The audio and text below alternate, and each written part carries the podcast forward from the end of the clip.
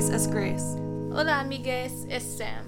En este episodio, Sam y yo vamos a hablar sobre el movimiento transnacional de Ni Una Menos y exploramos cómo produce presencia para las víctimas de feminicidio. Pero antes de esta conversación, vamos a escuchar una canción que se llama Las mantendremos vivas con letras escritas por Sam. Y acompañada en el violín por Grace. Tenía 15, no más iba a tener. Con amigas deciden qué comer. Horas después, nunca más la volvería a ver. Solito fue su amor, de luz fue ser mujer.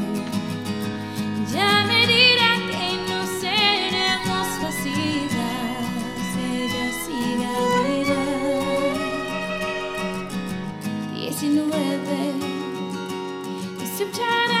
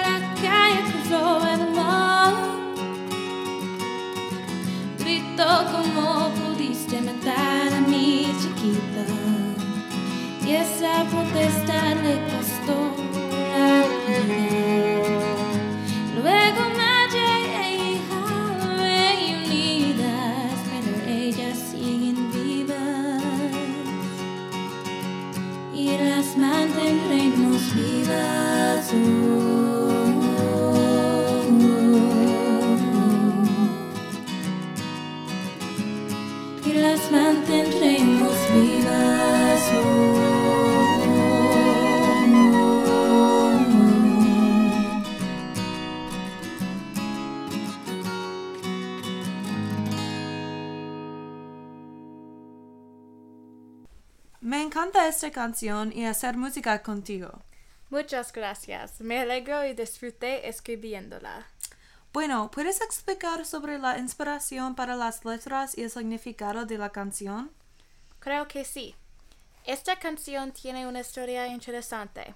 La canción original se llama The Highwaymen y es una canción escrita por Jimmy Webb. Los famosos cantantes de country Waylon Jennings, Willie Nelson, Johnny Cash y Chris Christopherson rehicieron la canción en 1985. La letra original trata sobre diferentes hombres que mueren mientras hacen trabajos que los hombres suelen hacer. En 2019, las famosas cantantes de country Brandy Carlisle y Amanda Shires reescribieron la canción para describir los destinos de las mujeres en la historia. Llamaron a esta canción nueva Highwaymen. La canción cuenta las historias de una inmigrante que murió mientras cruzaba la frontera, una doctora que fue asesinada después de que fue acusada de ser una bruja, una mujer que era una Freedom Rider en los tiempos de la guerra civil en los Estados Unidos y una pastor. Es una canción muy feminista. Me encanta cómo los compositores escribieron sobre un grupo diverso de mujeres. Me gusta esta canción mucho porque es una canción bonita y también creo que es una idea inteligente reelaborar una canción agregando aspectos feministas. Sí, me gusta también cómo todas las cantantes y compositores son mujeres en el mundo de la música country. Parece que tal vez estas mujeres están luchando contra el estereotipo de la música country como un tipo poco progresivo y sin representación de grupos marginalizados. Creo que sí, Grace. Es una canción muy especial. Esta es la razón por que decidí usar esta canción para nuestro propósito. Quería agregar otra capa del feminismo a esta canción, escribiendo una letra sobre las vidas de mujeres que fueron víctimas de los feminicidios en Ciudad Juárez. Mantuve el propósito central de la canción, que es contar las historias y luchas de las mujeres. La mayoría de las veces, los únicos que recuerdan a esas mujeres asesinadas son familia y amigas, pero el resto del mundo se les olvidan. Por lo general, la policía y actores políticos no lleven a los responsables ante la justicia. Esta falta de acción fomenta más violencia de género. Necesitamos hablar sobre estas mujeres para que no sean olvidadas. También necesitamos recordar a estas mujeres para que se puedan tomar medidas para asegurarnos de que más mujeres no sean víctimas. Entonces, ¿la letra trata sobre mujeres en realidad? Sí, puedes leer sobre estas mujeres y sus historias en nuestro sitio para más información. Me gusta cómo escogiste destacar las historias reales de mujeres que intentan cruzar la frontera a través de la producción de presencia. No me suena. ¿Qué es la producción de presencia? Claro, la producción de presencia se enfoca en la visibilidad de expresión cultural de un grupo marginalizado, que es normalmente contra una sociedad o política dominante. También esta producción de presencia se presenta en muchas formas, incluyendo demostraciones, música, poesía, arte y testimonios. Este concepto es fundamental para las organizaciones de base como Ni Menos, que se ayuda a iniciar un discurso sobre los derechos de mujeres y la violencia de género. Bueno, es posible que nuestros oyentes hayan visto las demostraciones y performances de Ni Menos en Argentina, el país de origen de este movimiento, pero también por toda América Latina. Por eso, la cuestión es cómo empezó Una Menos y cuál es el propósito de este movimiento activista. Sí, eso es exactamente lo que voy a explicar. En mi investigación sobre Una Menos, descubrí que el movimiento empezó siete años atrás en 2015. Primero hubo un maratón de lectura donde escritoras, periodistas, activistas, académicas y artistas se pronunciaron contra el feminicidio a través de lecturas y performances. Pronto después, Chiara, Chiara Paez, una niña de Argentina que tenía 14 años, fue asesinada. Ella estaba embarazada y quería dar a luz a su bebé y cuidarlo, pero su novio no quería eso y como resultado la golpeó hasta la muerte. Esto es una tragedia y no me imagino cómo la familia y las amigas de Kiara sintieron. Sí, yo lo sé. Todo esto es horrible y para muchas de las mujeres en Argentina era la gota que colmó el vaso. ¿Qué pasó entonces?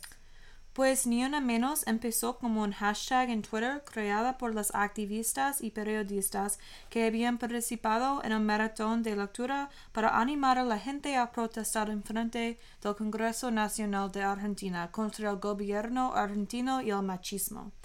Como resultado, muchas protestas y manifestaciones siguieron en Argentina.